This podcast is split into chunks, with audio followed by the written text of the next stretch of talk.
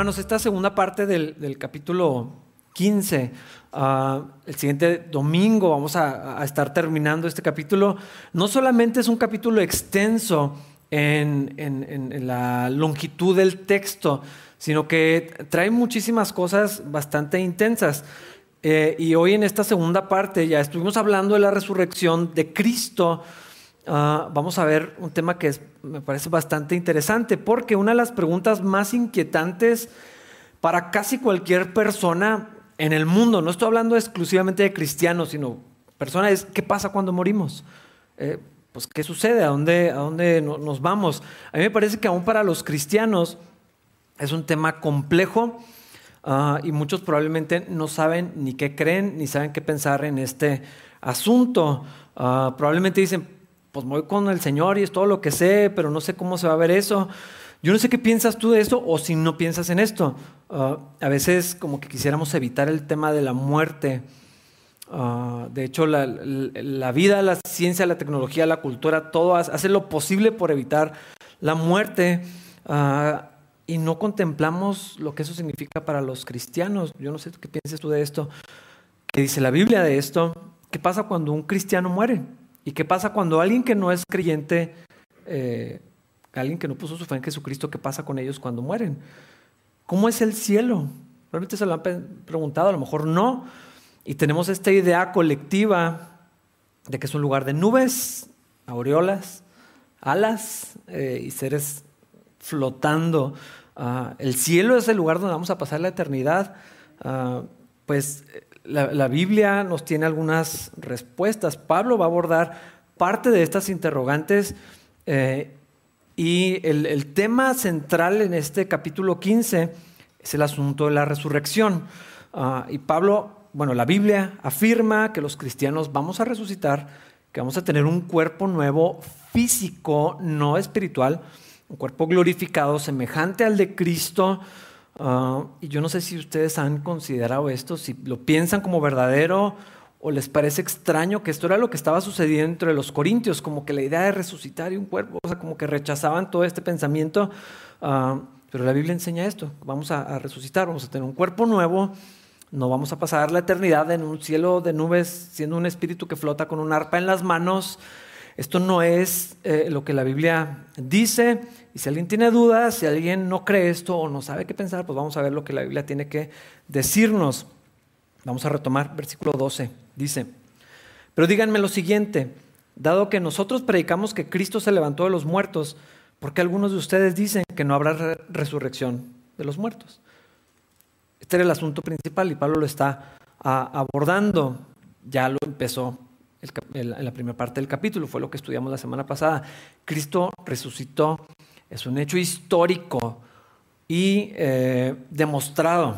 Que la gente quiera rechazarlo o no quiera verlo así, pues será su problema. Pero hay evidencia real de por qué podemos afirmar la resurrección de Cristo.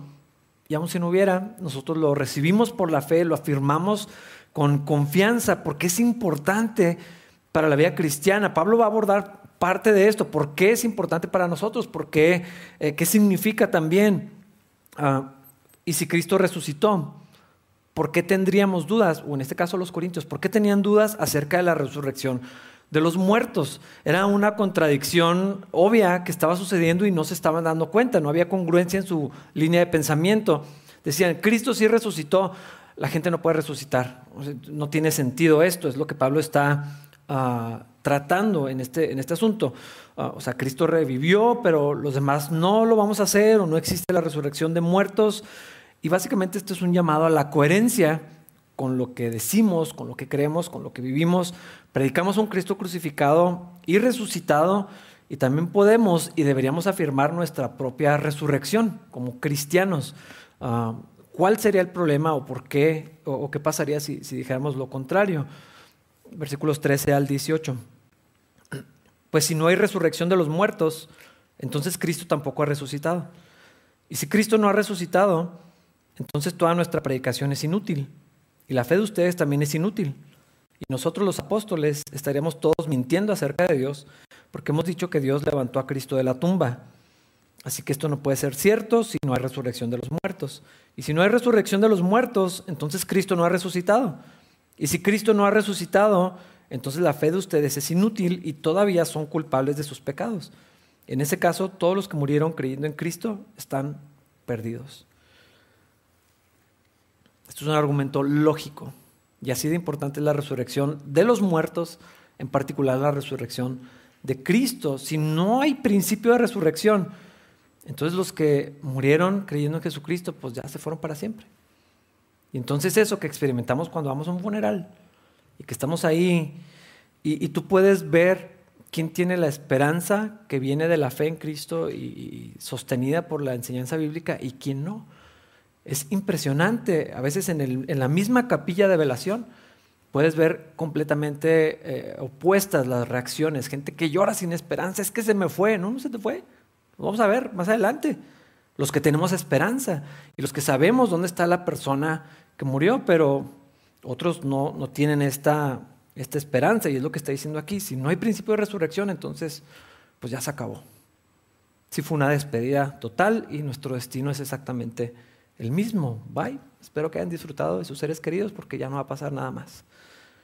Si Cristo no resucitó, hermanos, y no hay resurrección, pues vamos a la casa. ¿Por qué no estamos en el menudo ahorita?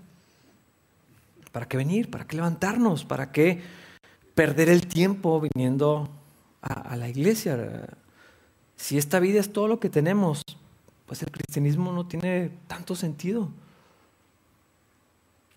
¿A quién estaban sirviendo Pablo y los apóstoles? ¿A quién finjo yo que estoy sirviendo entonces si, si Cristo no ha resucitado? ¿Qué estoy haciendo aquí parado hablando con, con ustedes. ¿Para qué, ¿Para qué va Gabriel a Kashmir? No se va a pasear, no tenía ganas de ir. No era ese su motivo, ir eh, de turista. ¿Para qué los apóstoles fueron martirizados y todos los discípulos de Cristo entregaron sus vidas en, el Coliseo, otros encendidos ahí en las, en las hogueras? ¿Para qué gente arriesgó a sus familias? ¿Para qué viajar hasta el otro lado del mundo o a otro país o a otra cultura? Si los muertos no resucitan, entonces Cristo no resucitó. Y entonces Jesús no está vivo. Y entonces todos nosotros estamos engañados.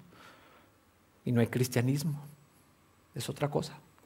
Una filosofía, una manera de pensar, un decálogo moral. Ah, si no hay Señor vivo, ¿para qué oramos? O sea, ¿con quién estamos hablando? Eh, no tiene sentido leer la Biblia, no tiene sentido orar. ¿Para qué levantamos nuestras peticiones? ¿Qué venimos a hacer el jueves en la tarde? Ah, ¿Para qué hacemos como que entregamos nuestra vida a una persona que está muerta. Eh, hermanos, lo que Pablo está diciendo es que si Cristo no resucitó, todo esto es ridículo y penoso. Es una farsa. Ah, entonces yo soy un mentiroso. Y los misioneros también. Y todos los pastores. Y todos los que han dado su vida por esto. Los maestros que están haciendo los maestros ahí abajo con los niños mintiendo. Si Cristo no resucitó, todo esto es una enorme farsa. ¿Para qué una vida de santidad? ¿Para qué procurar vivir para, en comunión con Dios y agradar a Dios? Eh, ni siquiera existiría la santidad, sería una moralidad, otra.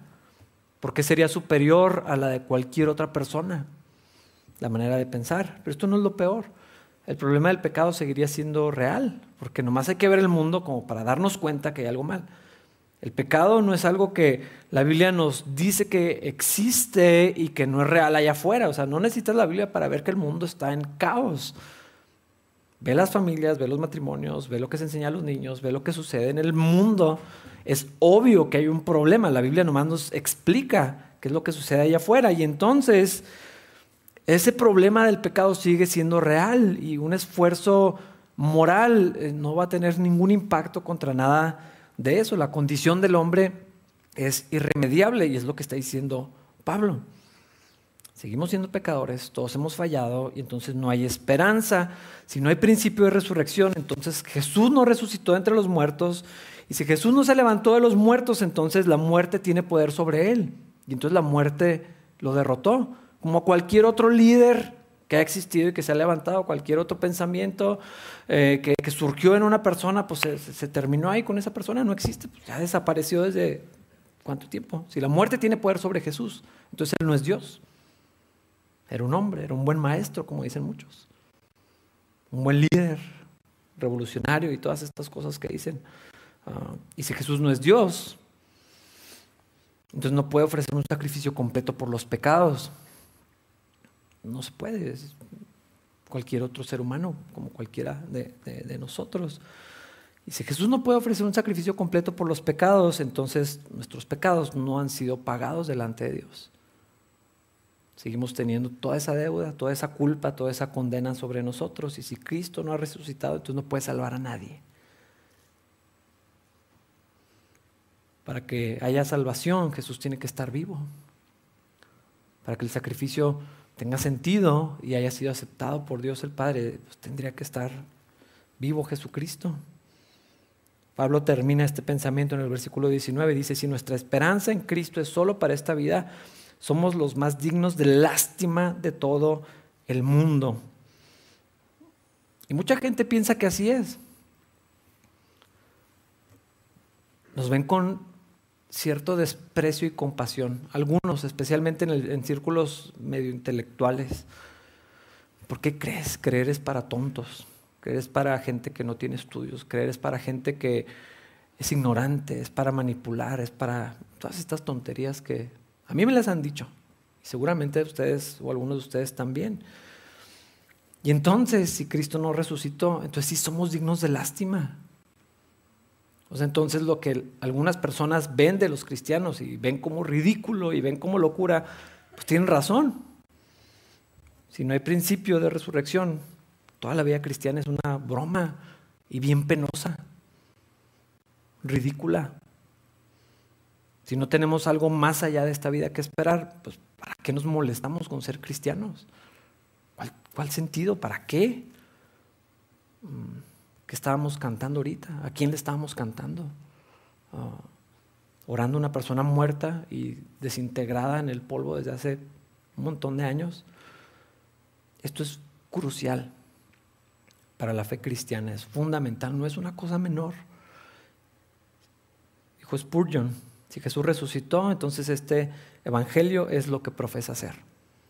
Si no se levantó entre los muertos, entonces todo es un engaño y una ilusión. La divinidad de Jesús se afirma o se fundamenta en el hecho de la resurrección. La soberanía de Jesús descansa en la resurrección de Jesús. Nuestra justificación delante de Dios se basa en la resurrección de Jesús. Nuestra regeneración tiene el fundamento en la resurrección de Cristo. Eh, nuestra máxima resurrección ah, se basa en la de Cristo. Y eh, el conducto, la línea que atraviesa todas estas bendiciones y, todas las verdades que afirmamos como cristianos pasan por el hecho de la resurrección dependen totalmente de que la resurrección de Cristo sea verdadera. Pero si Cristo no se levantó de los muertos, nos estamos engañando y estamos tratando de engañar a los demás. Y nada de esto tendría sentido. Ah, pero me encanta como dice Pablo en el versículo 20. Lo cierto es que Cristo sí resucitó de los muertos. Él es el primer fruto de una gran cosecha, el primero de todos los que murieron. Qué triste si no existiera este versículo 20, lo que afirma, pues. Eh, imagínense que alguien o yo, hermanos, tengo que confesarles algo, todo esto es una mentira. Nos hemos engañado, discúlpenme, ya no puedo sostenerlo. Jesús no resucitó, pues vámonos ya. Eh, hay algunos que se han atrevido a hacer algo así, todos los evangélicos. Ah, qué pena que ya exista ese término. Todos los que dicen, ya no sé si creo lo que creo, ya no estoy tan seguro que la Biblia es la verdad, ya no sé si Jesús resucitó, yo no sé si existe eh, Cristo, tal vez un Dios sí, todo esto que, que, dice, eh, pues tratando de contradecir, pero lo cierto, la verdad, no lo que pienso, ni menos lo que siento, lo cierto es que Cristo sí resucitó independientemente de lo que nosotros hagamos con eso y cualquier otra persona fuera. Su opinión es irrelevante.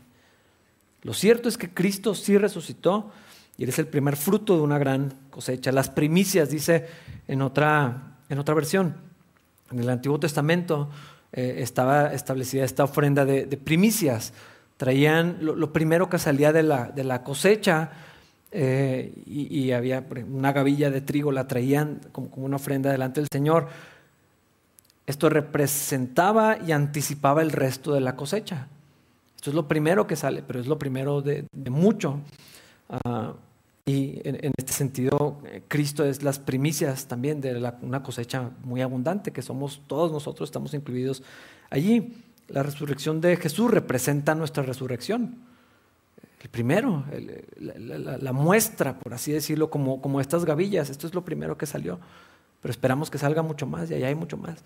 Eh, esa es una, imagen que nos habla también de, Cristo, es lo que está diciendo Pablo aquí, porque si estamos unidos en, semejanza de su muerte, también en semejanza de, su resurrección. Hermanos, esto es lo que representa el bautismo, por eso es tan importante. No es nada más un protocolo que, hacemos eh, y, una liturgia cristiana. Ah, tiene una, simbología bien impresionante. Hay algo que sucede cuando cuando una persona se, bautiza, representa justamente esto, como Cristo, unido a Él en su muerte y me identifico con Él en la resurrección. Así como el Señor fue al sepulcro y estuvo muerto. Eh, el domingo pasado mencionaba esto, la importancia de que Jesús sí murió. La sepultura de Cristo, este elemento conecta la idea de la muerte y la resurrección. O sea, estuvo sepultado, eso quiere decir que se murió. Si hubiera resucitado a los cinco minutos, a la hora de que lo bajaron de la cruz, pues tal vez no estuvo tan muerto, pero sí murió. Y, en el bautismo está representado también esto, eh, unido con Cristo, la sepultura, estar allá abajo y luego levantarnos. Eh, es algo maravilloso porque la resurrección de Cristo anticipa la nuestra también. Vamos a ser resucitados con un cuerpo como el suyo. Ah, el siguiente fin de semana, el, resto del capítulo trata específicamente sobre esto, pero podemos pensar en, Cristo cuando la transfiguración, eh, o sea, algo semejante a eso. ¿Cómo va a ser exactamente? Bueno, pues van a tener que esperarse al siguiente domingo para ver lo que la Biblia dice. Y así como al traer las primicias, regresando a lo que dice el texto, los judíos era una manera de, como un paso de fe. O sea, traigo la primicia de, los frutos de la cosecha. Era también como, como un acto de fe, decir, confiamos que Dios nos va a bendecir en la cosecha. Eh, no lo sabemos, pero pues traemos esto esperando que, Dios también nos va a bendecir. Ellos tenían esta confianza en, Dios.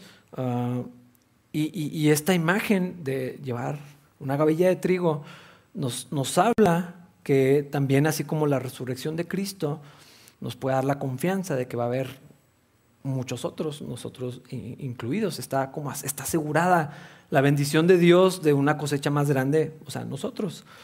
Versículos 21 al 23. Así que ya ven, tal como la muerte entró en el mundo por medio de un hombre, ahora la resurrección de los muertos ha comenzado por medio de otro hombre. Así como todos mueren porque todos pertenecemos a Adán. Todos los que pertenecen a Cristo recibirán vida nueva, pero esta resurrección tiene un orden. Cristo fue resucitado como el primero de la cosecha, luego todos los que pertenecen a Cristo serán resucitados cuando Él regrese. Pablo vuelve a traer este, este tema, esta imagen de, Adán, eh, el, primer hombre, el primer representante de la humanidad, el, eh, el vínculo o el primero de muchos delante de Dios, eh, que falló miserablemente, y luego viene Cristo, que Pablo lo menciona como un segundo Adán, otro representante de la humanidad delante de Dios, pero perfecto, alguien que no falló. Eh, Adán dejó que la serpiente engañara a su mujer y no hizo nada y pues tú fuiste, ¿para qué me la dabas? Cristo hace lo contrario, mete las manos, literal, se, interviene y aplasta la, cabeza de la serpiente cuando Adán no hizo nada, nomás se quedó mirando. Cristo viene y se hace lo correcto y da su vida para, para poder eh, rescatar a, la novia. Desde aquí vemos toda esta imagen que sucede en, Génesis. Y así como por una persona, Adán, la cabeza de la raza humana en este sentido, el representante de la humanidad delante de Dios, toda la humanidad fue llevada a la muerte por Adán.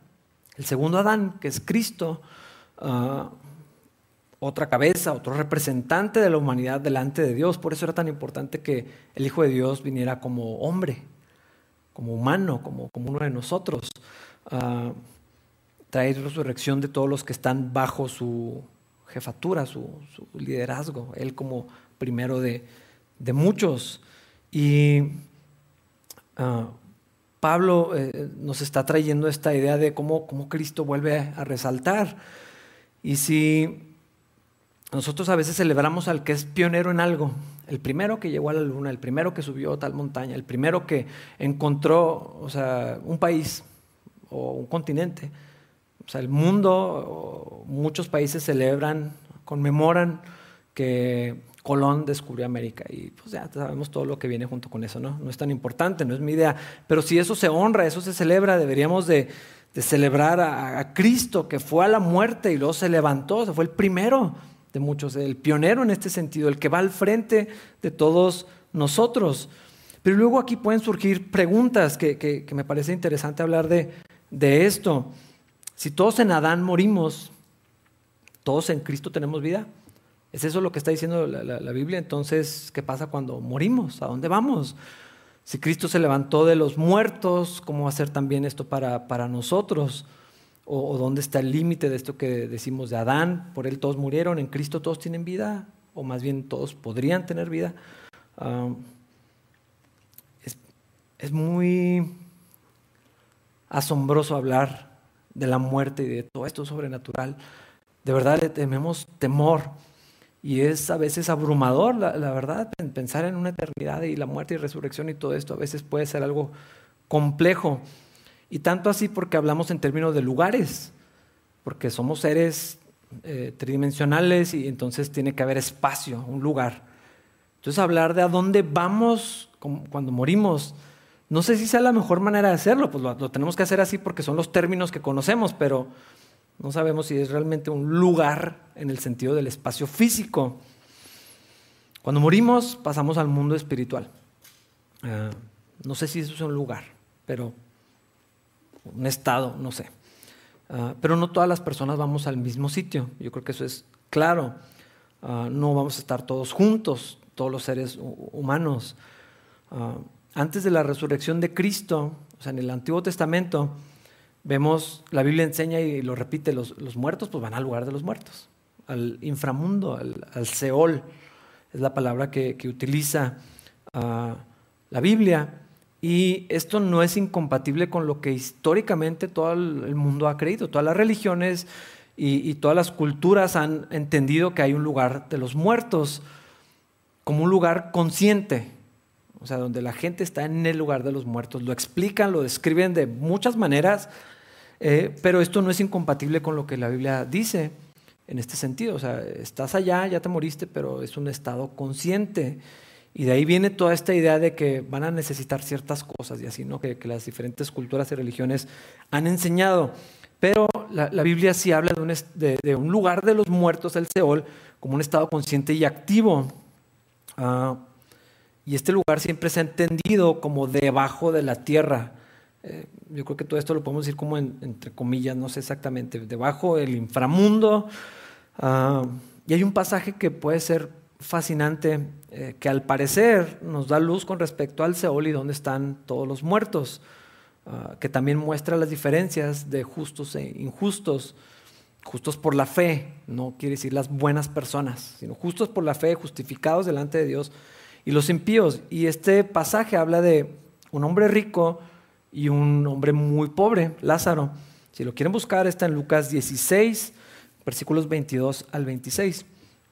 Con el tiempo, el hombre pobre murió y fue llevado por los ángeles para que se sentara junto a Abraham en el banquete celestial. El hombre rico también murió y fue enterrado y fue al lugar de los muertos. Allí, en medio del tormento, vio a Abraham a lo lejos con Lázaro junto a él. El hombre rico gritó, Padre Abraham, ten piedad. Envíame a Lázaro para que moje la punta de su dedo en agua y refresque mi lengua. Estoy en angustia en estas llamas.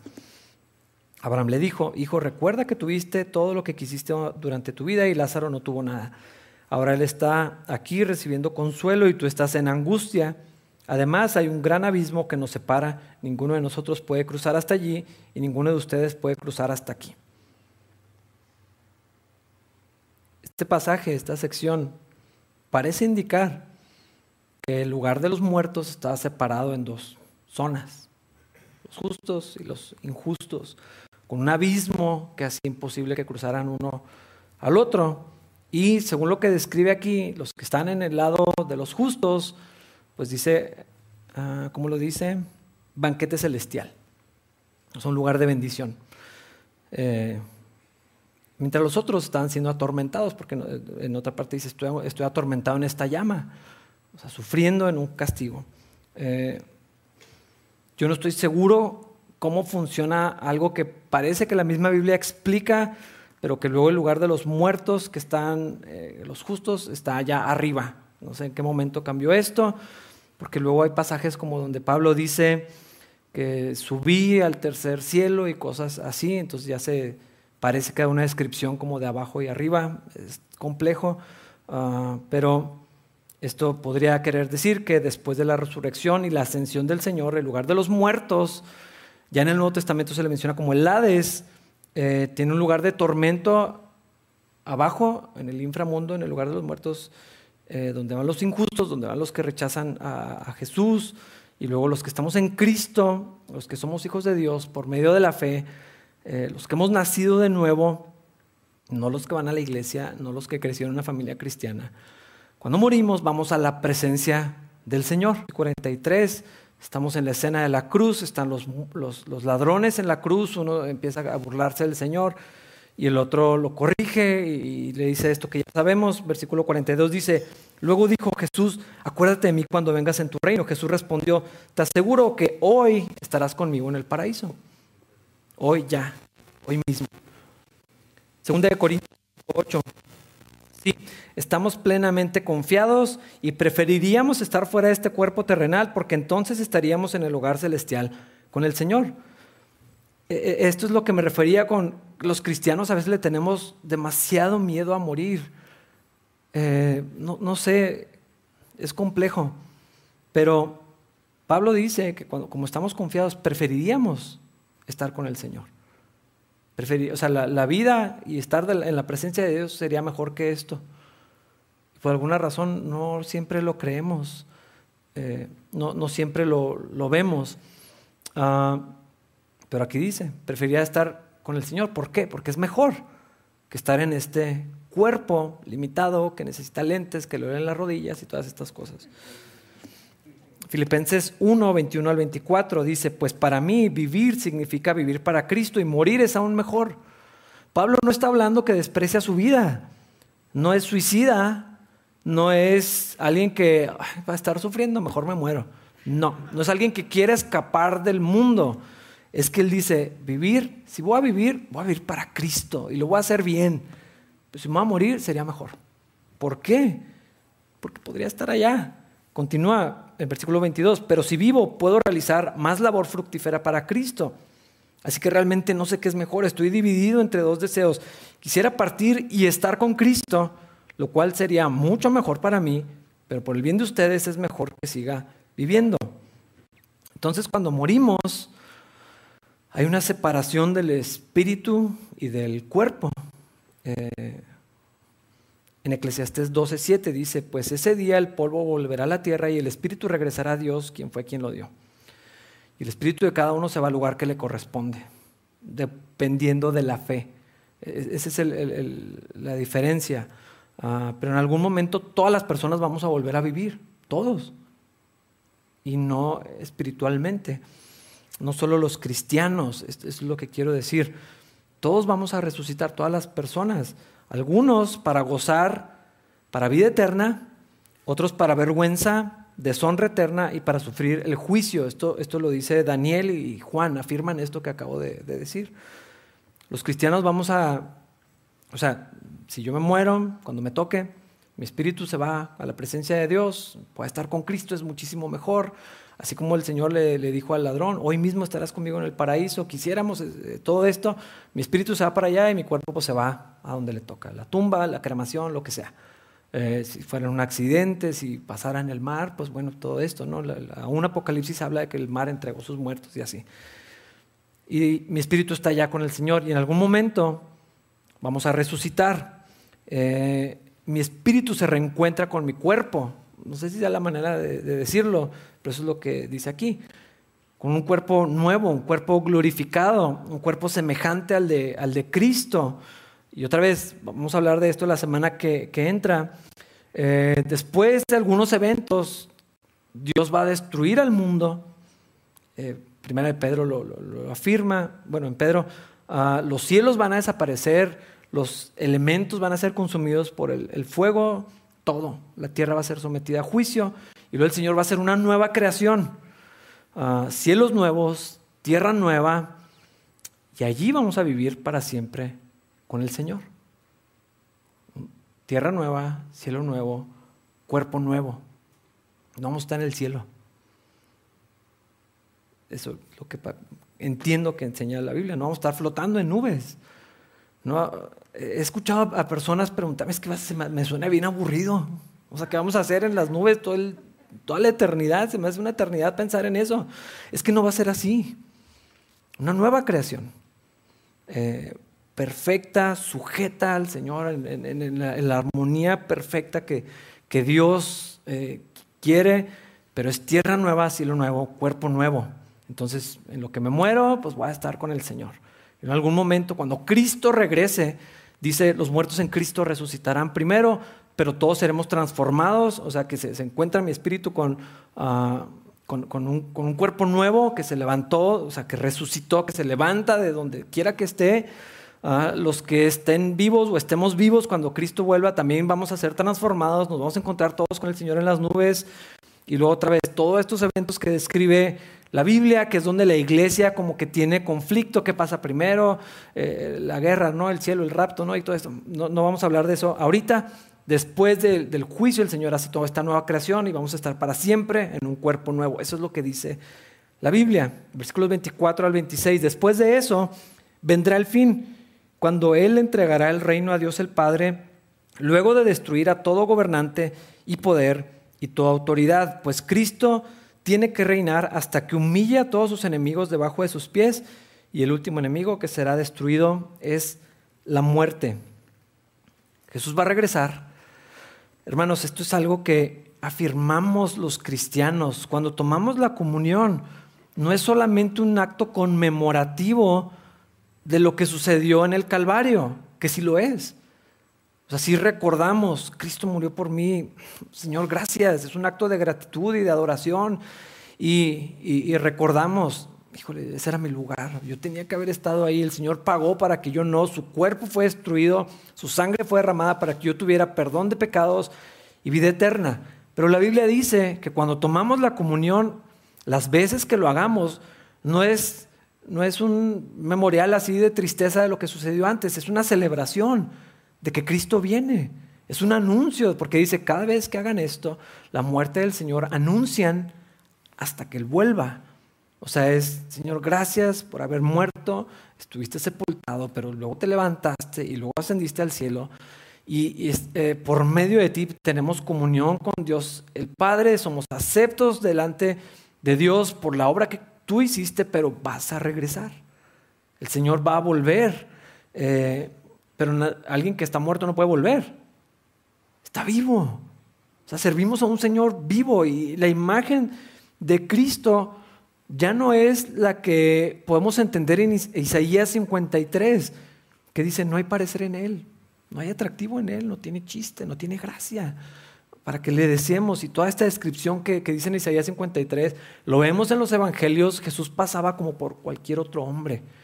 No era como cuando vemos en los reyes, eh, que Saúl, o sea, le sacaba más de una cabeza a todos los demás en, el pueblo. Estaban, eh, estaban, juntos la nación y, Saúl se, se, notaba varonil, grandote, este parece rey, este, este sí nos representa, ¿no?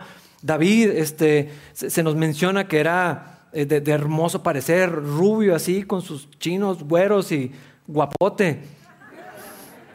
Absalón, ya no va a volver a poner la imagen, hermanas me lo han pedido, pero no lo va a volver a hacer. No va a pasar. Cristo no era así. Cristo no, o sea, pero en su cuerpo glorificado, en la imagen que vemos en Apocalipsis del Señor, cuando viene en el, en el caballo y, viene con, poder y en toda su gloria, sus ojos como llama de fuego, es, otra, otra situación completamente diferente. No es esa imagen de Jesús sufriente que siempre, siempre lo ponen como sufriendo. Detesto eh, eh, esta, esta idea que se plasmó de Cristo, de un Jesús afeminado, débil siempre, como sufriendo y así, como finito. O sea, no, ese no es mi Señor. Ese no es, ese no es al que sirvo, ese no es al, que venimos a adorar. Es otro, es poderoso, es un rey, es alguien que va a venir a reinar. Y entonces Él va a entregar el reino al Padre y se va a sujetar a la misma autoridad del Padre. Y toda la creación, incluyéndonos a nosotros, es sometida a los pies del Señor. Destellos en su carácter ya los veíamos y los vemos en el Evangelio. Él hablaba con autoridad. Eh, cuando los chicoteó y les tiró las mesas y les volcó las mesas, no les pidió, hermanos, por favor, me da pena decirles, pero no, o sea, fue y les aventó todo, o sea, con el azote de cuerdas. Eh, si no hubiera sido alguien con autoridad, se hubieran burlado de él.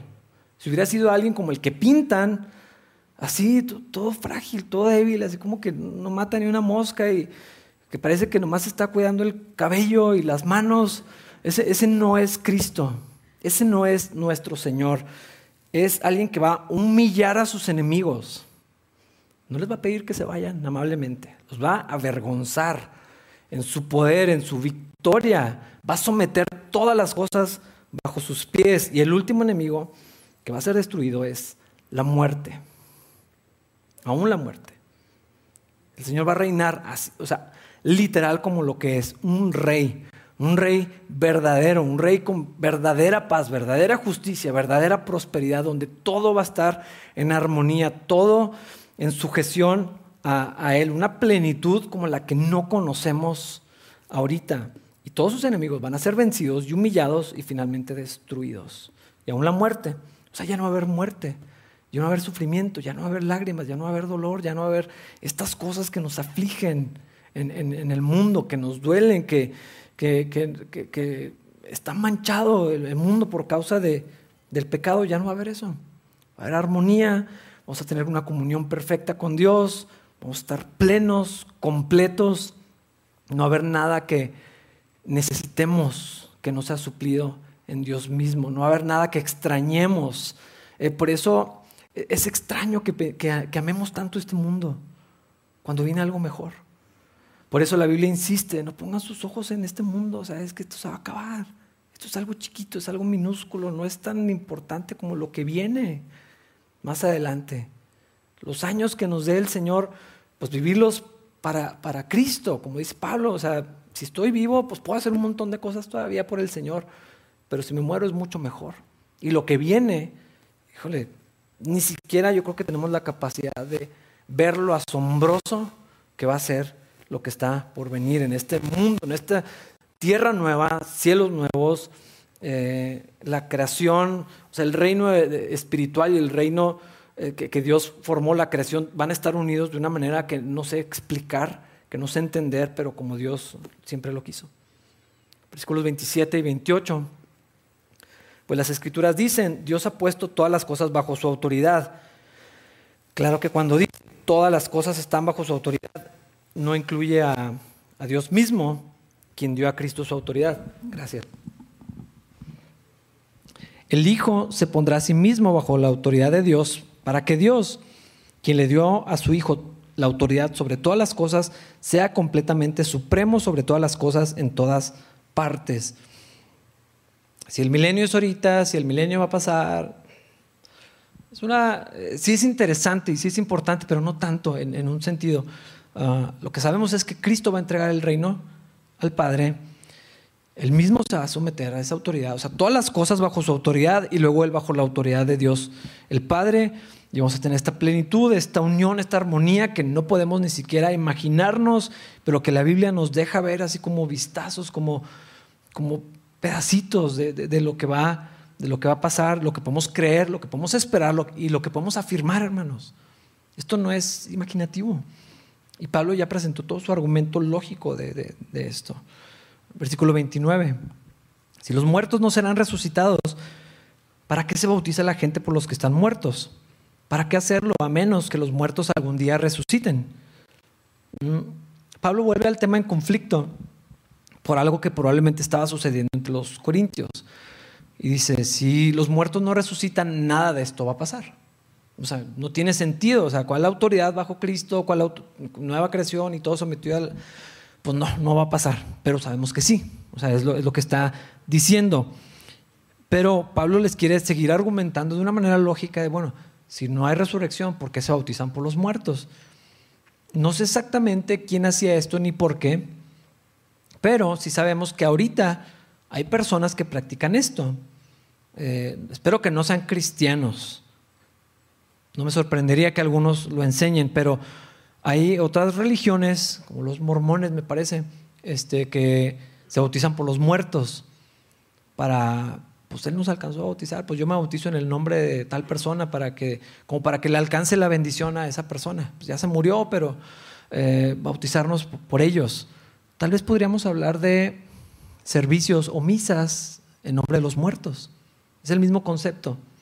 Eh, pues ya se murieron, pero vamos a hacer nosotros algo en la tierra para que le abone a su bendición o a su salvación. Ah, otra vez, no sé exactamente por qué Pablo está mencionando esto pero esto es equivocado, esto es antibíblico, no tiene ningún resultado, no tiene ningún efecto. Lo que está haciendo es como decirles, pues niegan la resurrección, pero luego se bautizan por los muertos. Entonces, ¿para, para qué, sentido tendría eso? No? Si no hay resurrección, entonces sus parientes, sus amigos, pues ya se murieron y no va a pasar nada.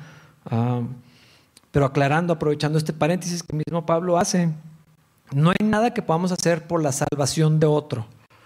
Es decir, obviamente orar y predicarles la verdad. Sí, sí, pero me refiero a no hay un acto que yo haga que le abone a la salvación de otros. Si yo me bautizo por alguien que ya se murió o por alguien que está vivo, no tiene absolutamente ningún efecto en su vida espiritual. Esto viene de entender mal las cosas. La salvación, perdón, el bautismo no salva a nadie.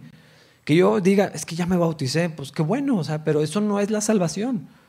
Eso no salva a nadie, no, eso no, nada más por la gracia de Dios, por medio de la fe en Cristo Jesús, es la única manera en que podemos ser salvos. Ah, entonces, bautizarse por los muertos, Pablo está diciendo, si ni siquiera hubiera resurrección, razonando con ellos, pero no solo eso, versículos 30 al 32. ¿Y para qué nosotros a todas horas pondríamos en peligro nuestra vida? Pues juro, amados hermanos, que todos los días enfrento la muerte. Esto es tan cierto como el orgullo que siento por lo que Cristo Jesús nuestro Señor ha hecho en ustedes. ¿Y qué valor hubo en luchar contra las fieras salvajes, esa gente de Éfeso, si no habrá resurrección de los muertos? Y si no hay resurrección, comamos y bebamos, que mañana moriremos. Pablo regresa a este pensamiento que hablábamos ahorita. ¿Cuál es el sentido de hacer lo que hacemos si no hay resurrección? ¿Para qué el rechazo de la gente? Hermanos, yo estoy convencido que la vida cristiana en Chihuahua no es tan difícil. O sea, hay cierto rechazo, hay ciertas cosas que suceden, sí, son reales. Hay personas, y he conocido a muchas personas que se meten en problemas con sus familias, sí. Eh, que tienen problemas con sus papás o con su esposo. Yo creo que en particular aquí es donde sí está muy complicado, ¿no? Eh, porque lo he visto mucho más que a la inversa, ¿no? Mujeres que quieren seguir a Cristo y tienen un montón de problemas con, su, con su, marido. Ah, en, este sentido, bueno, hay algunas personas que sí la tienen difícil, pero en un sentido general, hermano, nuestra vida cristiana está súper fácil. O sea, no somos perseguidos, tenemos libertad de reunirnos, nadie nos molesta, ah, no, no, no, no, somos excluidos en puestos de trabajo ni cosas así. Quién sabe más adelante, pero ahorita yo creo que no es así. Pero esta no es la realidad de la iglesia de Cristo alrededor del mundo. Hay algunos que sí son torturados, matan a sus familias, los despojan de sus propiedades, les queman las iglesias y un montón de otras barbaridades. Pero si no hay resurrección, ¿para qué hacer eso? Qué inútil, qué triste, dioquis. Es lo que Pablo está diciendo. ¿Para qué tanta sangre derramada históricamente? Para que avance el reino de los cielos, para que alguien pueda conocer la, Biblia y por lo tanto pueda conocer a Cristo, para que el esfuerzo de misioneros allá traduciendo, intentando traducir eh, la palabra de Dios, que no tiene sentido, ¿para qué tanto esfuerzo? ¿Para qué tanto sacrificio? Porque Pablo está diciendo esto, ¿no? ¿Para qué luchamos con animales salvajes? O sea, ¿para qué, para qué la persecución? Ah, y al final dice, hermano, si no hay resurrección, pues vamos a vivir esta vida como nos dé la gana. ¿Para qué nos refrenamos? ¿Para qué estamos limitándonos si esto no es verdadero? Pues vamos a, a aprovecharle. Si esta vida es todo lo que hay, pues vamos a darle rienda suelta a la carne, a sus pasiones, a hacer lo que nos dé la gana hacer.